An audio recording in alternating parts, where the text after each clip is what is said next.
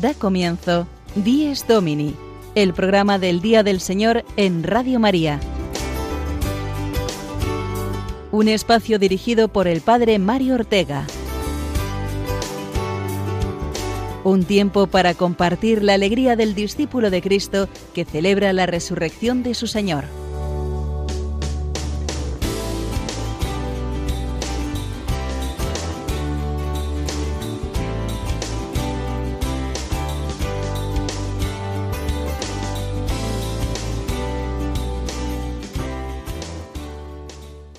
Buenos días, queridos amigos. Bienvenidos un domingo más al programa del Día del Señor. Domingo hoy, tercero de Pascua y con la alegría de la resurrección, celebrando ya desde hace cinco días el mes de María.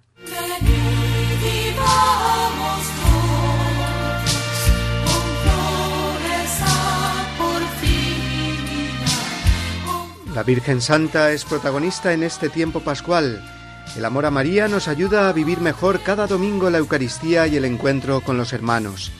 Ella es la Madre, nuestra Madre buena a quien ofrecemos el mes de mayo con todas las alegrías que vivimos en la Iglesia en este mes.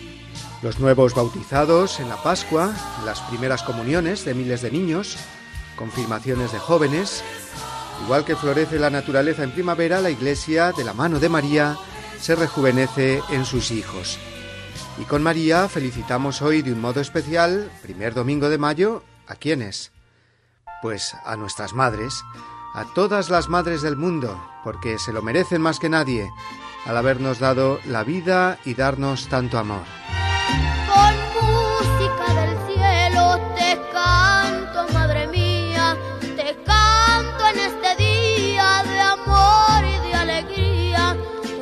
Tienes a tu madre en casa y aún no lo has hecho, corre a felicitarla y a darle un abrazo o llamarla por teléfono si la tienes lejos. Que los detalles con las madres siempre son algo muy grande. El Día de la Madre es una ocasión preciosa de dar gracias a Dios por darnos la experiencia del amor desinteresado de las madres, de recordar todo lo que hemos recibido de ellas y que forma parte de nuestra vida y de nuestra historia más profunda. Felicitar a la Madre es darle un beso muy grande a la vida y por tanto también a Dios, que es el autor de todo el amor, la ternura y el cuidado que han tenido y tienen eh, de sus hijos eh, todas nuestras madres. Desde esta radio tan mariana y por tanto tan maternal, felicitamos hoy de todo corazón a todas las madres del mundo, a las jóvenes madres que lo han sido hace poco, a las que les toca luchar echándole paciencia con hijos adolescentes o jóvenes, a las que sufren con hijos que quizás se han alejado de Dios o de la Iglesia, a las que han perdido algún hijo o hija en la vida, a las madres eh, por partida doble, es decir, a las abuelas, a todas vosotras, madres, que Dios os bendiga y la Virgen siga siendo vuestro modelo de entrega generosa y, cómo no, a los que tienen ya a las dos madres juntas en el cielo, también es un día hoy de mucho agradecimiento y recuerdo que se puede traducir en una hermosa oración de acción de gracias y la misa ofrecida hoy por ellas, por las madres eh, que ya no están con nosotros. Y María, nuestra Madre común, junto con todas las madres, serán protagonistas, por tanto, de nuestro programa de hoy, en este primer domingo del mes de mayo, tercero de Pascua, que nos trae además los siguientes contenidos que adelantamos ahora en el sumario.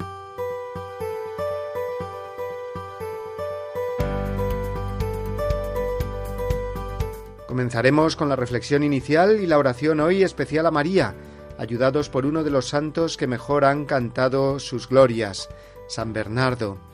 Seguidamente escucharemos el resumen de la catequesis que nos ofreció el pasado miércoles el Papa Francisco, continuando su ciclo sobre el Padre Nuestro. Después, el Padre Julio Rodríguez centrará hoy su anécdota semanal en una historia sobre la Virgen María y su parroquia. Sonia Ortega, nuestra querida biblista, nos recordará los pasos a seguir para hacer una buena oración con la palabra de Dios. Luego charlaremos con algunos miembros del movimiento mariano de Schoenstatt y conoceremos más de cerca este carisma eclesial y lo que significa la alianza de amor con María que ellos promueven.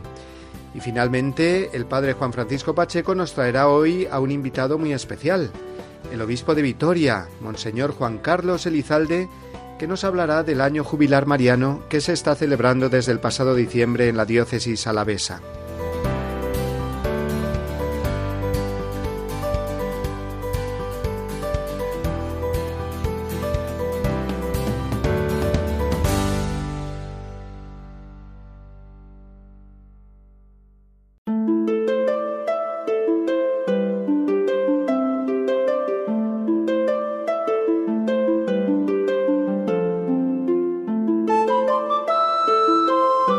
Mes de mayo, el mes de María.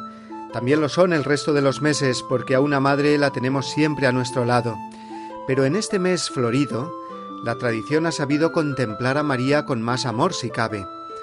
Mayo es siempre un mes que vivimos en el tiempo pascual, por la resurrección de Cristo y también porque desde el Viernes Santo sabemos que contamos con la Madre de Dios también como Madre nuestra.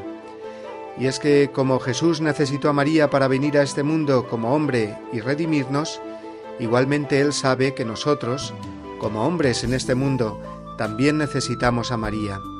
La necesitamos porque la vida es siempre concebida en el vientre de una madre, y en el comienzo de nuestra vida cristiana, al pie de la cruz y en Pentecostés, allí estaba María. María, que no dudó en decir sí al ángel en la Anunciación, Tampoco dudó en aceptar su misión de madre de la Iglesia, madre de cada cristiano, madre de todos, madre siempre. Madre sobre todo cuando estamos sumidos en el dolor de la incomprensión o en la culpa de nuestro pecado. Madre cuando no encontramos el camino en la vida o nos sentimos solos. Nadie como San Bernardo expresó el auxilio materno de María a todo el que la invoca. Oh tú, quien quiera que seas, que te sientes lejos de tierra firme, arrastrado por las olas de este mundo, en medio de las borrascas y tempestades. Si no quieres zozobrar, no quites los ojos de la luz de esta estrella.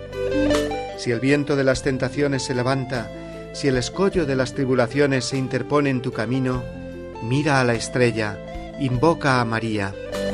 Si eres balanceado por las agitaciones del orgullo, de la ambición, de la murmuración, de la envidia, mira a la estrella, invoca a María. Si la cólera, la avaricia, los deseos impuros sacuden la frágil embarcación de tu alma, levanta los ojos hacia María.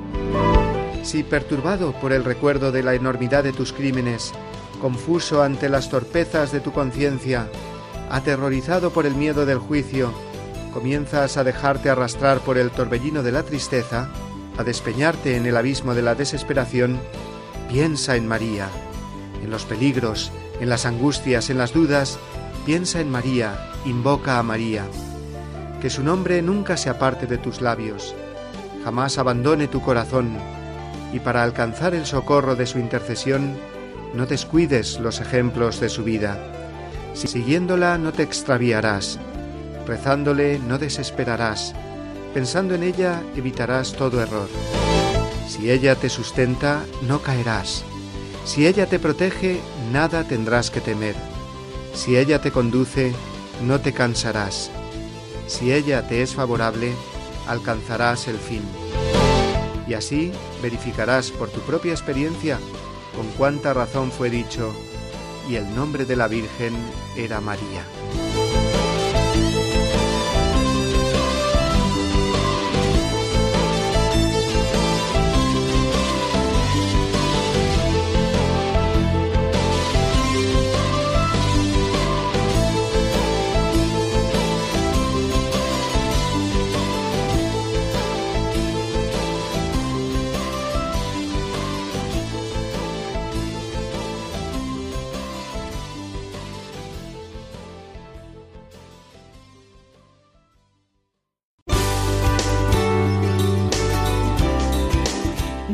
Domini, el programa del Día del Señor en Radio María.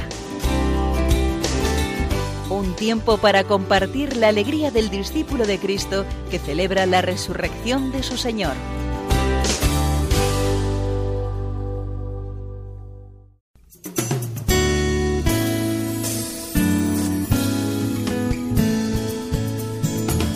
Iglesia desde Roma, la noticia semanal desde la ciudad eterna.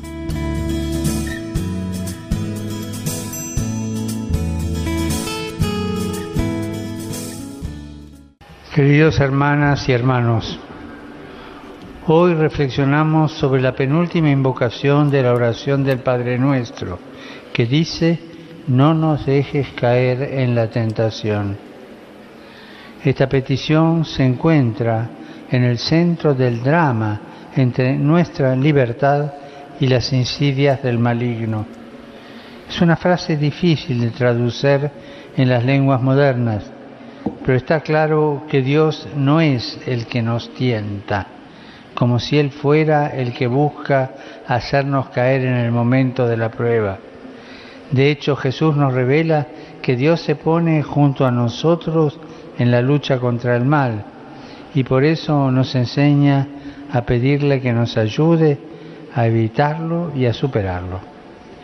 También Jesús vivió momentos de prueba y tentación, pero supo vencerlos.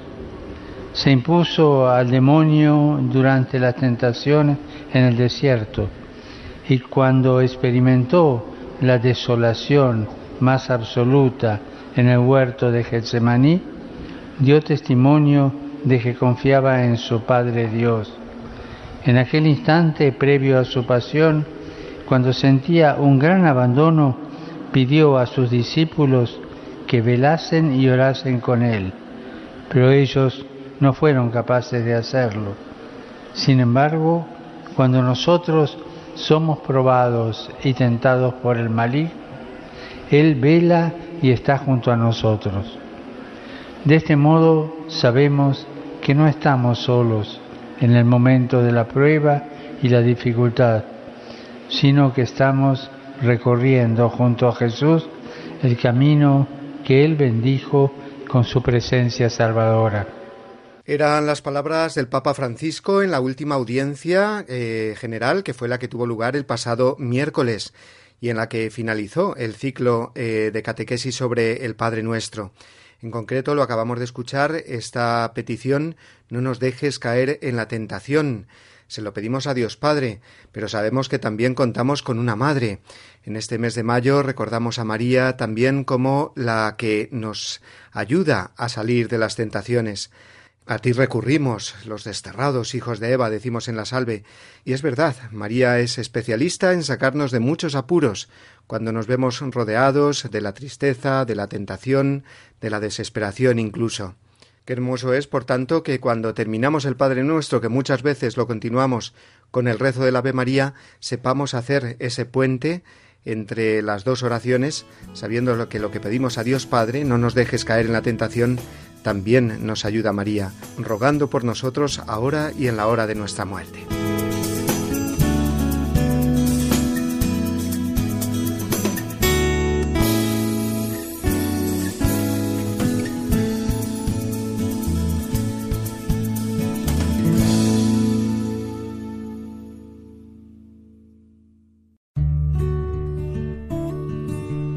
En la misa dominical es donde los cristianos reviven de manera particularmente intensa la experiencia que tuvieron los apóstoles la tarde de Pascua, cuando el resucitado se les manifestó estando reunidos. A través de su testimonio llega a cada generación de los creyentes el saludo de Cristo. Paz a vosotros. De la exhortación Dies Domini de San Juan Pablo II.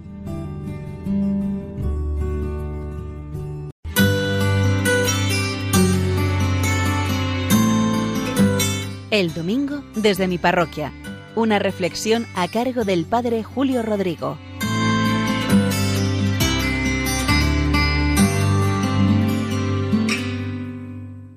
Muy buenos días a todos los oyentes de Radio María. Un domingo más, desde mi parroquia de Boadilla del Monte, les cuento diversas anécdotas que me van sucediendo Hace ya bastantes años, en 1974, el Papa Pablo VI, ahora San Pablo VI, que todavía nos cuesta un poco trabajo decirlo, pero bueno, en aquel año el Papa publicó un documento precioso, Marialis Cultus, un documento que habla sobre la piedad a la Virgen María. Ponemos los ojos en María. Nadie como ella esperó la venida de su Hijo Jesucristo, lo esperó con un inmenso amor de madre casi imposible de describir. Yo creo que todos los cristianos experimentamos la fuerza que tiene la Virgen María en nuestras vidas.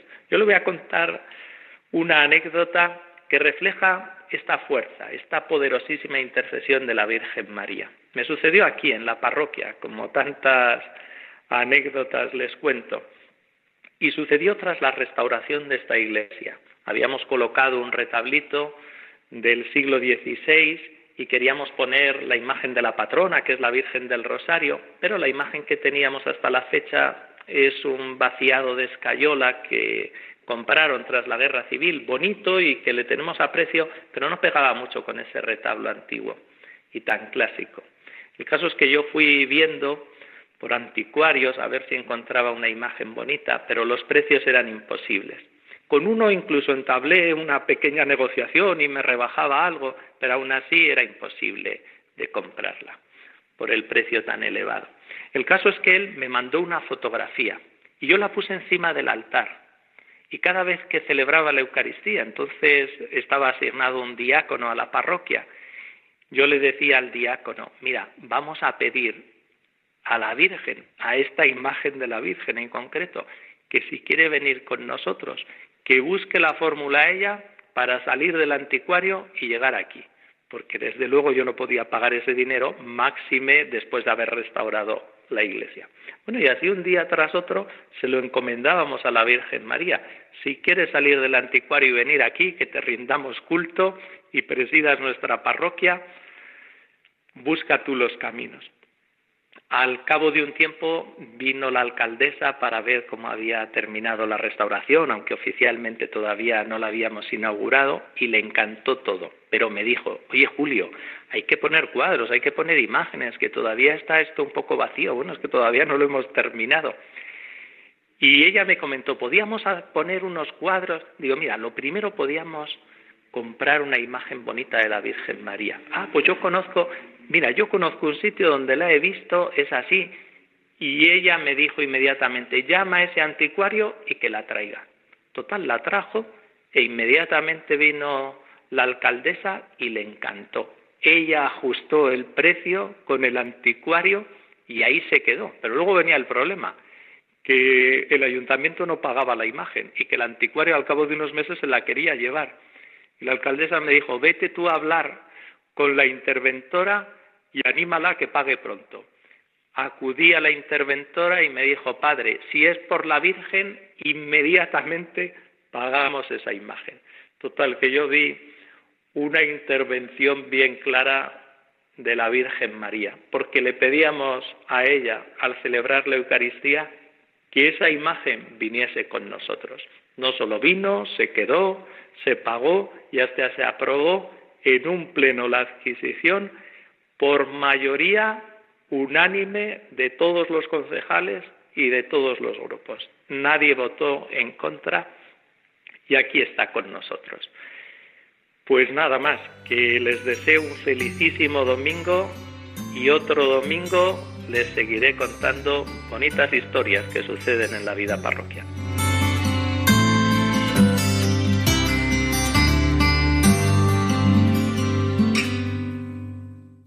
De este modo quiso regalarse la Virgen María en la parroquia del Padre Julio, como él mismo nos ha contado en su anécdota de esta semana.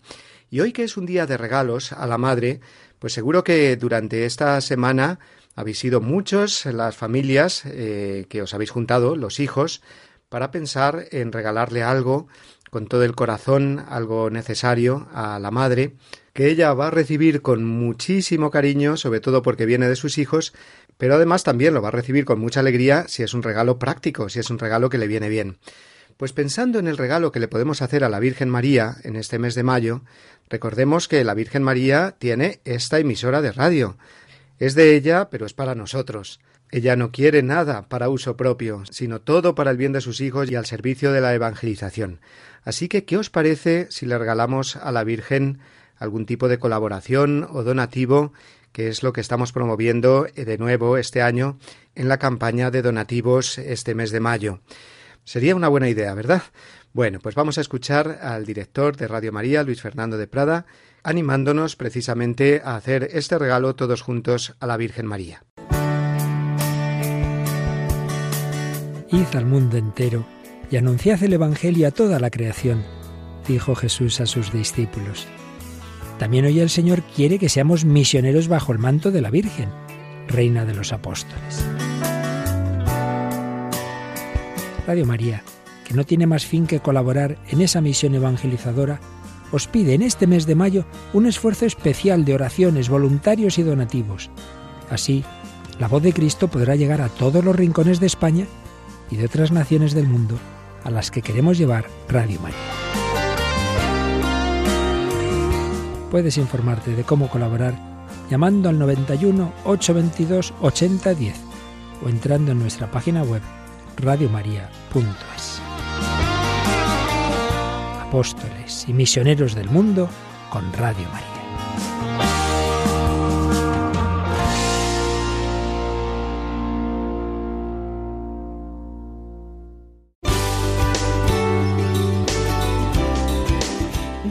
Domini, el programa del Día del Señor en Radio María. Un tiempo para compartir la alegría del discípulo de Cristo que celebra la resurrección de su Señor.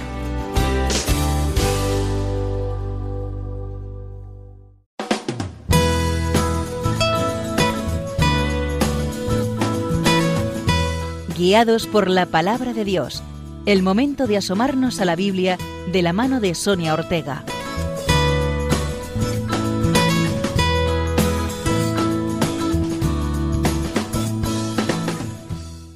Buenos días, queridos oyentes de Radio María.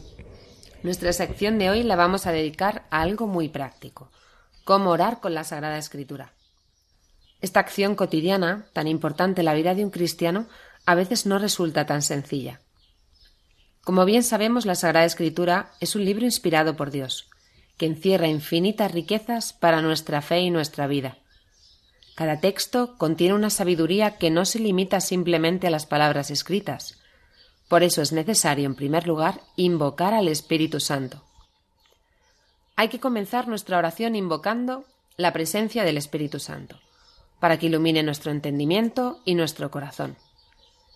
Le pedimos al Espíritu que conduzca nuestra lectura, para que logremos comprender lo que Dios nos quiere mostrar en ese día a través de ella.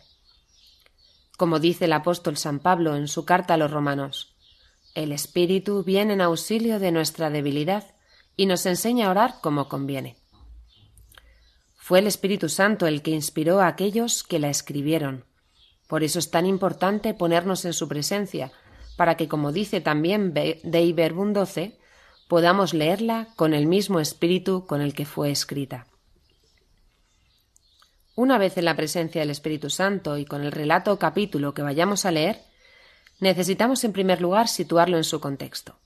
Por ejemplo, si es un relato de los Evangelios, debemos fijarnos en el capítulo anterior y posterior, que narran dónde se encuentra el Señor en ese momento, si está en Galilea o en Jerusalén, si es al comienzo o al final de su vida pública, de esta forma podremos comprender con más claridad los acontecimientos y las palabras que aparezcan en nuestro texto. También es importante fijarnos en los personajes que aparecen, cuántos son, quiénes son, si conocemos a alguno, a todos, tratar de averiguar quiénes son, qué relación tenían con Jesús, si aparecen en algún pasaje anterior. Para ello son muy útiles las Biblias grandes, que traen abundantes notas a pie de página, estas nos aportan mucha información extra sobre el texto. Los paralelos serán también muy importantes en nuestra lectura. En casi todas las Biblias aparecen en los laterales o al final del capítulo en una serie de citas, agrupadas por versículos. Estos son los paralelos. Para comprender bien el texto y leerlo en la unidad de la Sagrada Escritura, resulta muy interesante, a medida que leemos el relato, ir buscando estas citas en el texto bíblico es lo que llamamos escrutar la palabra. Quedaremos asombrados de la cantidad de cosas nuevas que aprenderemos del relato si lo leemos de esta manera. Después de toda esta búsqueda, es necesario hacer una nueva lectura. Esta vez la realizaremos de forma continuada, sin detenernos a buscar nada más. La realizaremos de forma pausada, leyendo poco a poco, despacio y con atención. La palabra de Dios alimenta nuestro espíritu y por eso es necesario ir digiriéndola poco a poco. Los siguientes pasos nos llevarán a meditar sobre la misma. Dice el Catecismo de la Iglesia Católica, en el número 2654. Buscad leyendo, y encontraréis meditando. Llamad orando, y se os abrirá contemplando. La meditación de la palabra la pone en relación con mi vida, con la vida que vivo actualmente, con mis problemas con los demás, con mi falta de fe, con mi debilidad y mi pecado. La palabra de Dios tiene la capacidad de iluminar aquello que me preocupa en ese momento, aquello que me inquieta o que no comprendo. La palabra no es un relato del pasado que aconteció hace muchos años a unos pescadores, sino que es una palabra que está viva, que nos acompaña en nuestra vida de fe y que al igual que alentó en su momento a los apóstoles, lo hace hoy en día con nosotros. Encontrar lo que hoy tiene que decirme el Señor a través de la Sagrada Escritura es un gran regalo que nos lleva, sin duda, a entrar en oración, a dar gracias al Señor por su palabra, a pedirle que nos ayude a hacer la vida en nuestra vida, a pedirle que aquello que hoy nos mostró se haga presente en nuestro día. Esta forma de introducirnos con profundidad en la Sagrada Escritura nos pone en presencia del mismo Dios y nos conduce a compartir con nuestros hermanos la experiencia de lo vivido y comprendido. Esta es la gran belleza de orar con la palabra de Dios. Feliz domingo.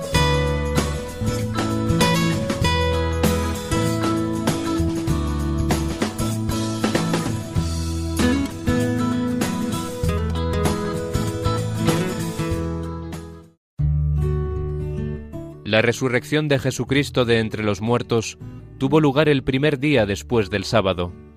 Aquel mismo día el resucitado se manifestó a los dos discípulos de Emaús. Ocho días después Jesús se apareció y se hizo reconocer por Tomás. También era domingo, el día de Pentecostés, día del primer anuncio del Evangelio y los primeros bautismos. De la exhortación Dies Domini de San Juan Pablo II. Qué silencio más delicado, amor del amor más escondido. Eres mujer puerta del cielo, tres colores adornan Mes de mayo, mes de María, el que hemos comenzado esta semana y cuyo primer domingo hoy queremos vivir de la mano de la Madre. En todas las parroquias y movimientos se multiplican en estas semanas los actos de devoción mariana, flores, cantos que nos hacen sentir más cercana a nuestra Madre del Cielo. Y esta devoción es más sentida si cabe en congregaciones y movimientos marianos cuyo carisma es vivir el Evangelio desde la Escuela de María, como decía San Juan Pablo II. Y es el caso de un movimiento que me es muy querido y cercano, el movimiento de Schoenstatt, muy mariano, familiar, de origen alemán, pero con presencia en muchos países del mundo, también en España. Y por eso hoy tengo a mi lado a Javier, a Belén, a María y a la hermana Rocío, que pertenecen a este movimiento eclesial y con los cuales hoy queremos compartir esta alegría de celebrar eh, el mes de María, el Día de la Madre, este mes de mayo. Que tengáis buenos días. Buenos días. Vosotros que vivís y difundís el Evangelio desde la confianza y la consagración a María, explicadnos un poco cómo lo vivís y cómo intentáis transmitirlo. Hoy precisamente estamos celebrando el Día de la Madre y la madre es la persona sin la que ninguno de nosotros podemos vivir. Por eso Jesús nos la regala desde la cruz y nos dice, he aquí a tu madre. ¿Qué mejor forma de empezar este día? Digo yo que saludando y agradeciendo a esta madre que lo es de todos nosotros. Ella forma parte de todo lo mío. Nuestra relación con María está marcada por una iniciativa que tomó Dios hace 50 años de construir el primer santuario Schoenstatt aquí en España. Y esta construcción la hace a través de unos pocos que creyeron en este proyecto de Dios. Una forma novedosa de vivir nuestra fe. Esa fe que en el fondo da forma a nuestra vida diaria. Lo novedoso consiste en vivir una alianza de amor con María. En esta alianza lo que yo he descubierto es una relación mucho más personal y profunda que la que yo tenía antes con ella, por ejemplo, cuando me consagré en el colegio. Es como en las bodas de Cana. María te conoce y ve tus necesidades. Tú le ofreces tu agua y María intercede ante su hijo para que la convierta en vino. Y eso lo realiza cada día, cada rato, constantemente, con todo lo que le ofrezco, que desde que me levanto hasta que me acuesto pueden ser muchas cosas, así se puede convertir un día corriente en algo muy rico que tiene valor, porque es el agua que yo entrego para que Dios la convierta en vino. Sin mi agua no hay vino. Además las tinajas son grandes, así que hay mucho que llenar. Eh, le regalo, por ejemplo, pues el disfrute del desayuno que me ha encantado, eh, la alegría de aparcar a la primera, el dolor que me produce contestar mal a esta persona, la soledad que siento hoy. Bueno, podría no parar, pero también le entrego los sacrificios que tengo que hacer hoy. No me sacrifico porque toca para ser mejor o para ganar méritos ante Dios. Yo le regalo esos esfuerzos que me cuestan porque la quiero, para darle una alegría, y para que ella lo use para dar del vino de Jesús a otras personas que están a mi alrededor y que me gustaría ayudar. Yo no puedo, pero ella sí. Ese es mi aporte. Lo demás lo hace ella. Y también experimento que cuantos más regalos le hago, más transforma el agua de mi vida en vino, además de servir para ayudar a los demás. Pues a mí lo que verdaderamente me gusta es visitar a María en su santuario y me siento muy privilegiada cuando llego allí porque sé que estoy visitando un lugar de gracias. En cualquiera de sus santuarios, la primera gracia que vas a sentir y a recibir de María es la de sentirte cobijado. Y lo que os digo es cierto porque eh, si lo pensamos de manera racional, no sabes ni el cómo ni el por qué, pero realmente sabes que, que ella te cobija, ella es la que te está brindando esa acogida. Y el cobijamiento no solamente físico, también es espiritual, puesto que María es la que nos lleva siempre hacia su Hijo y para que nos sintamos arraigados en el corazón de Jesús. Eh, yo cada vez que llego al santuario saludo y inmediatamente ya me pongo a hablar con ella. Eh, como decía María, antes que yo, para mí es muy importante la relación con la Virgen a través de esa alianza de amor que yo también he sellado con ella y además me tranquiliza porque sé que el compromiso es mutuo. Eh, por un lado, yo le ofrezco mi día a día y para que ella utilice esas ofrendas que yo le hago en favor de los que necesitan más de sus cuidados. Y por otro lado, también la dejo entrar en mi vida y realmente siento que me acompaña a todas horas. Eh, ella me cuida, ella me educa, como mi madre del cielo, y también me ayuda a crecer en valores y en entrega. Y yo lo que hago, por otro lado, es que la llevo a ella a los demás. Así estoy realizando también eh, un servicio de apostolado. Y puesto que es María la que hace que nazca en mí ese deseo de ayudarla en el crecimiento de toda la Iglesia. De esa relación mutua va surgiendo una transformación interior que nos va haciendo más capaces para amar. ¿Cuántas veces en nuestra vida matrimonial, familiar, sentimos necesidad de amar más, de comprender más a nuestro cónyuge, a nuestros hijos, de entregarnos más intensamente a ellos, pero no somos capaces. Esta necesidad la ponemos en manos de María y al entregarle nuestra impotencia, ella puede mediar la gracia que necesitamos para crecer en generosidad, comprensión y de ese modo potencia al máximo nuestra forma original de amar. Eh, la gracia de la transformación que hemos vivido nos convierte en instrumentos que ponen a otros en contacto con el amor de Dios. Bueno, ese amor de Dios que es tan necesario para cada persona siempre, ¿no? Hoy igual que hace algo más de 100 años, cuando el padre Kentenich y un grupo de jóvenes, al comenzar la Primera Guerra Mundial, invitaron a María a establecerse en una pequeña capilla y se comprometieron con ella a demostrarle diariamente su amor con hechos. Los más de 200 santuarios de Schönstatt que hay hoy repartidos por los cinco continentes son todos iguales a aquella capillita original y surgen porque hay personas que sellan la alianza de amor con María y se comprometen a dejarse educar por ella. Experimentamos en esta alianza y en estas visitas al santuario lo que dijo el padre José Kentenich. Entre las paredes del santuario se deshace el dolor de la humanidad actual. Allí encuentra paz hasta el corazón más atormentado, porque recibe padre y madre. Hermana Rocío, eh, Javier, eh, Belén y María, hemos escuchado pues cómo eh, destacáis esa alianza con María, esa alianza de amor que seguro que nuestros oyentes pues están diciendo qué maravilla, pero yo no vivo en una ciudad donde haya un santuario físico concreto al que asistir, no sean Madrid y Barcelona, que es donde tenéis los santuarios aquí en España, ¿verdad? Entonces, ¿cómo pueden recibir ellos también este beneficio y participar de este carisma de Schoenstatt? Eh, María quiere llegar con estas gracias a todas las personas estén donde estén. Por eso existen eh, los pequeños santuarios peregrinos en los que la Virgen visita a todos los que quieran recibir y reparte las mismas gracias que en el santuario. Hay, hay más de 30.000 personas en toda España que reciben mensualmente la visita de nuestra Madre en su casa y especialmente durante el mes de mayo. Pues ahí queda esa invitación que nos hacen desde el movimiento de Schoenstatt, pero que nos hace la Virgen María, eh, a recibirla en nuestro hogar, en nuestra casa, en nuestro corazón, en nuestra familia. Muchísimas gracias, hermana Rocío, del movimiento de Schoenstatt, eh, Javier, Belén, María, que nos habéis acompañado esta mañana y nos habéis transmitido ese cariño, ese amor, esa alianza de amor a la Santísima Virgen María. Que paséis un muy buen domingo y un eh, feliz mes de mayo. Muchas gracias. A todos.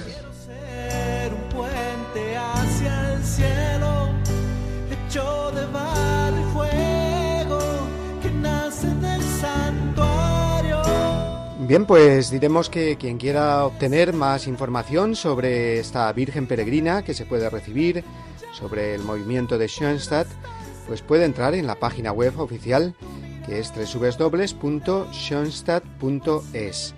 Y como es un poco difícil de escribir, pues podéis visitar nuestro Facebook del programa Dies y allí encontraréis el contacto con esta realidad eclesial tan mariana y tan querida por la Iglesia.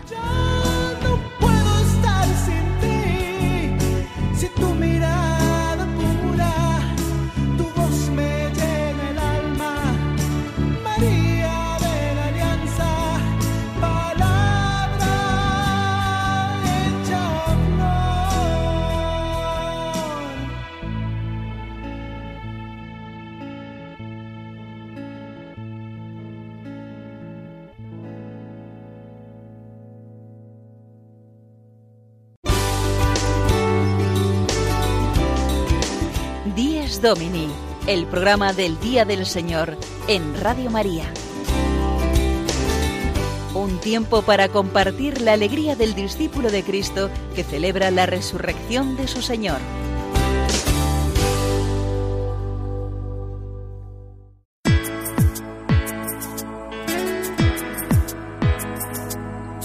Firmes en la fe.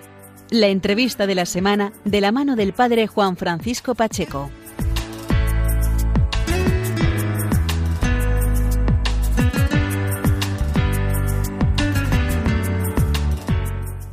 Buenos días amigos de Radio María, bienvenidos un domingo más a la entrevista de la semana. Hoy, que es el Día de la Madre, también queremos acordarnos de nuestra Madre del Cielo y para ello vamos a trasladarnos hasta la diócesis de Vitoria. Hoy tenemos un invitado especialísimo en nuestro programa. Se trata del obispo de Vitoria, don Juan Carlos Elizalde Espinal. Él es eh, nombrado obispo de la diócesis de Vitoria el 8 de enero de 2016 y ordenado como obispo de esta diócesis el 12 de marzo de este año, de 2016. Su lema episcopal es Tu es filius meus dilectus, tú eres mi hijo amado. Está con nosotros a través del hilo telefónico porque nos va a explicar lo que es el año jubilar con motivo de los 50 años de la consagración de la Catedral Nueva de María Inmaculada, Madre de la Iglesia. Don Juan Carlos, buenos días. Buenos días. Y sobre todo, muy agradecidos que nos atienda en, esto, en nuestro programa 10 Domini. No, yo encantado de poder hablar de este tema porque me apasiona. qué bueno. Don Juan Carlos, ¿qué, ¿qué, le lleva a usted a pedir a la Penitenciaría Apostólica de su santidad eh, que concediera a la diócesis de Vitoria este año jubilar, este año que tan significativo es para la diócesis de Vitoria, para toda la Iglesia, con este lema, con María salimos al encuentro? ¿Qué le motiva a usted? Efectivamente. Bueno, pues eh, la gracia que supone un año jubilar, ¿no? Es un momento extraordinario en el seguimiento a Jesús porque mm, de alguna manera se concentran una serie de, circunstancias eh, que nos ayudan a vivir eh, un momento óptimo en ese seguimiento, ¿verdad? Eh, con las condiciones del jubileo. Pues la, el sacramento de la penitencia que nos reconcilia con el Señor, la oración por las intenciones del Papa que nos abre a una iglesia universal, la mm, Eucaristía después de haber hecho la peregrinación a la catedral, y entonces son las circunstancias en que, eh, para muchos cristianos eh, dicen, bueno, realmente eh, es un momento óptimo y de aquí al cielo. estoy en las condiciones óptimas, ideales para seguir al Señor. Es, es el jubileo de gracia. Entonces eso es lo que, mm, con ocasión de un acontecimiento extraordinario, en este caso ha sido el 50 aniversario de la consagración de María Inmaculada, hemos pedido y el Papa nos lo ha concedido. Qué bueno. ¿Por qué, por qué, por qué ha, elegido usted y, el equipo de personas que trabajan con usted este, lema? Con María salimos al encuentro.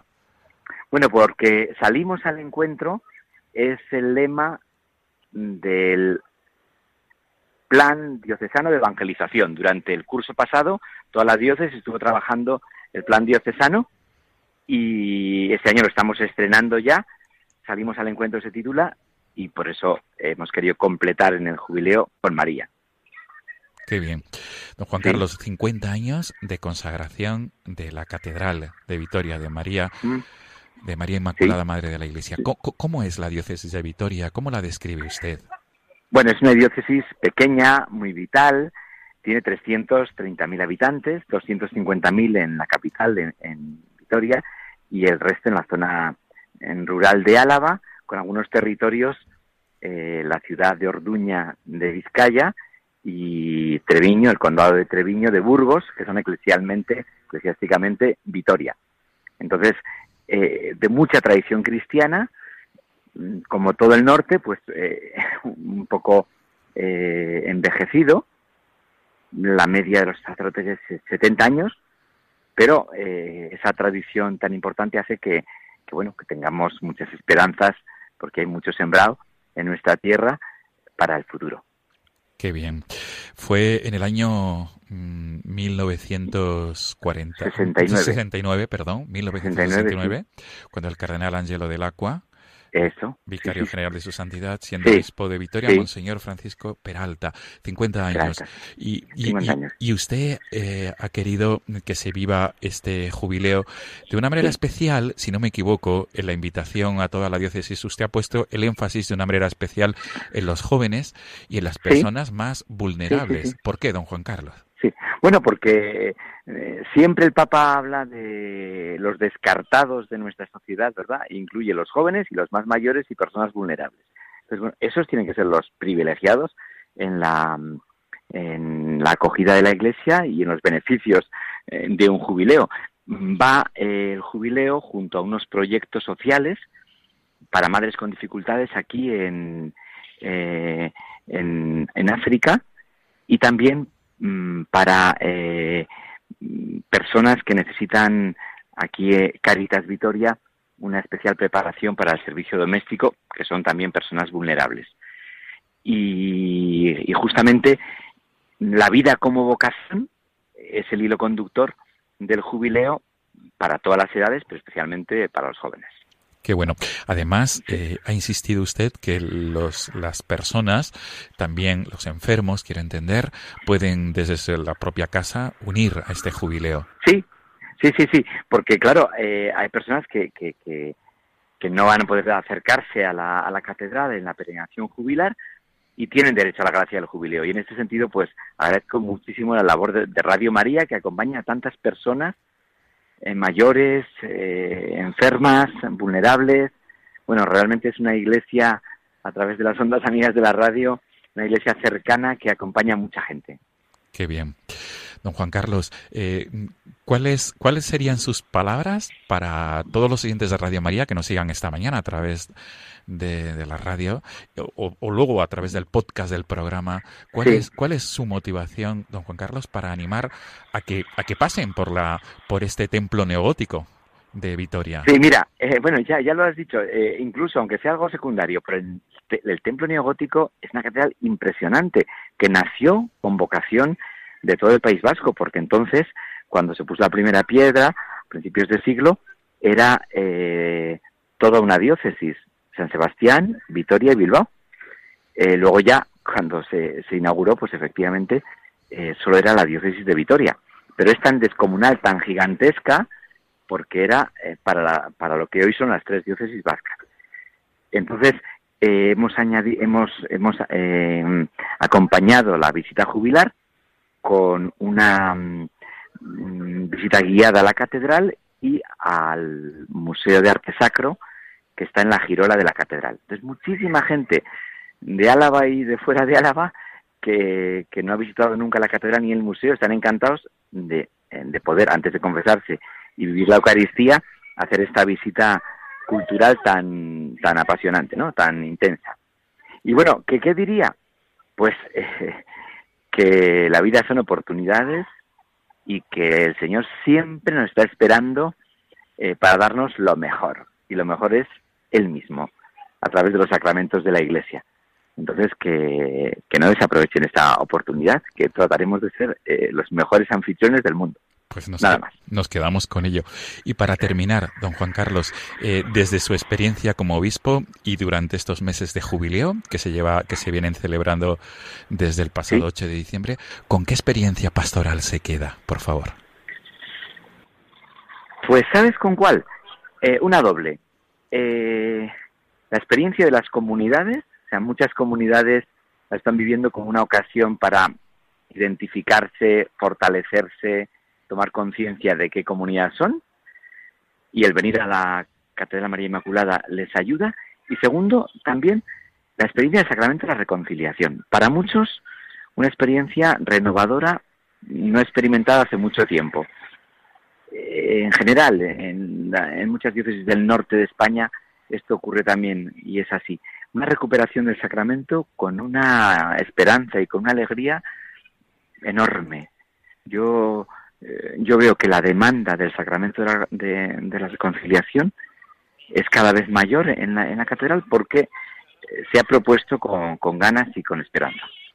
Qué bien.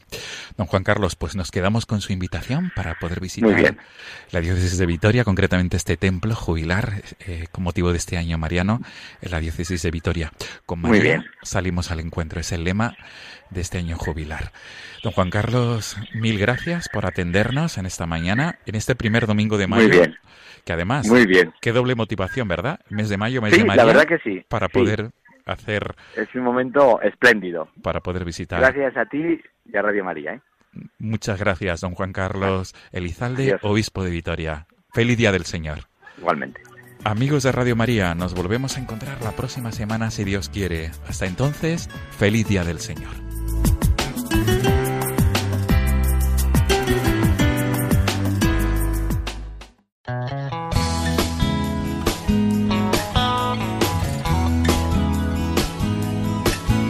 Ha sido un detalle precioso de la Virgen que este primer domingo de mayo hayamos tenido con nosotros a Monseñor Elizalde, obispo de Vitoria, hablándonos del jubileo mariano con motivo de los 50 años de la Catedral de la Diócesis Alavesa. Yo me alegro especialmente porque muchas veces que he ido hasta Lourdes con grupos de peregrinos, nos hemos preparado haciendo escala y celebrando la misa ahí precisamente, en la preciosa Catedral de Vitoria que si no la conocéis os aconsejo muchísimo que la apuntéis en la agenda entre vuestros próximos viajes, porque es una verdadera preciosidad de catedral. Y con esta entrevista Monseñor Ilizalde nos vamos despidiendo por hoy amigos. Hemos querido recordar constantemente nuestro programa de hoy a la Virgen María, nuestra Madre del Cielo, y también a todas las Madres de la Tierra, que hoy felicitamos y abrazamos con todo nuestro cariño y agradecimiento. Han pasado por nuestros micrófonos esta mañana, además del obispo de Vitoria, nuestros amigos del movimiento de Schoenstatt, que nos han hablado de la importancia de la devoción a María, y también, como cada semana, el padre Julio Rodrigo nos ha ofrecido eh, su anécdota parroquial. Y Sonia Ortega, de nuevo, nos ha abierto las páginas de la Sagrada Escritura para ayudarnos a orar con la palabra de Dios. Este mes apenas comenzado nos traerá de la mano de María muchos momentos hermosos en nuestras parroquias. Miles de niños que recibirán a Jesús Eucaristía por primera vez, jóvenes que se confirman y parejas que sellen su amor ante el altar. Por cierto, os cuento algo curioso y especialmente gozoso que tendremos hoy en mi parroquia madrileña. En la misma ceremonia, tres adultos recibirán uno el bautismo junto con la confirmación y la Eucaristía, otro la primera comunión con 19 años y el tercero hará su paso a la Iglesia Católica, pues proviene de una comunidad evangélica. Así que os pido que los encomendemos a los tres a la Virgen María, ¿de acuerdo? Bueno, pues antes de despedirnos y dar paso al Padre Manuel Horta en su comentario a las lecturas de hoy, os recuerdo que esta semana celebramos dos santos muy entrañables. Mañana, día 6, Santo Domingo Sabio, el niño que murió con 14 años, discípulo de Don Bosco y verdadero ejemplo de que se puede alcanzar la santidad desde muy jovencitos. Y el segundo, el viernes día 10, eh, todos los sacerdotes de España celebraremos a nuestro patrón, San Juan de Ávila, doctor de la Iglesia. Pedid todos, por favor, por vuestros sacerdotes, para que seamos santos e intrépidos apóstoles como San Juan de Ávila. Pues nada más, amigos, se echa el tiempo encima y no quiero despedirme sin antes enviaros a todos una bendición enorme, especialmente hoy a las madres. Nos volvemos a encontrar la semana que viene, a las 8, aquí en Dies Domini, el programa del Día del Señor. Feliz domingo y feliz semana a todos.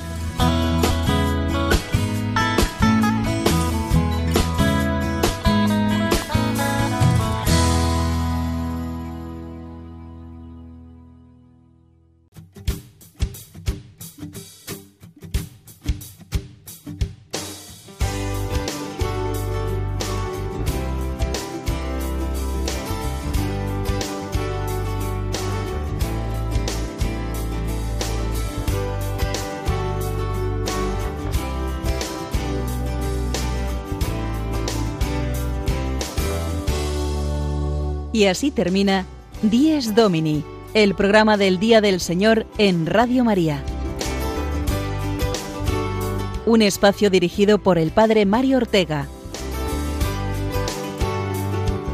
Un tiempo para compartir la alegría del discípulo de Cristo que celebra la resurrección de su Señor.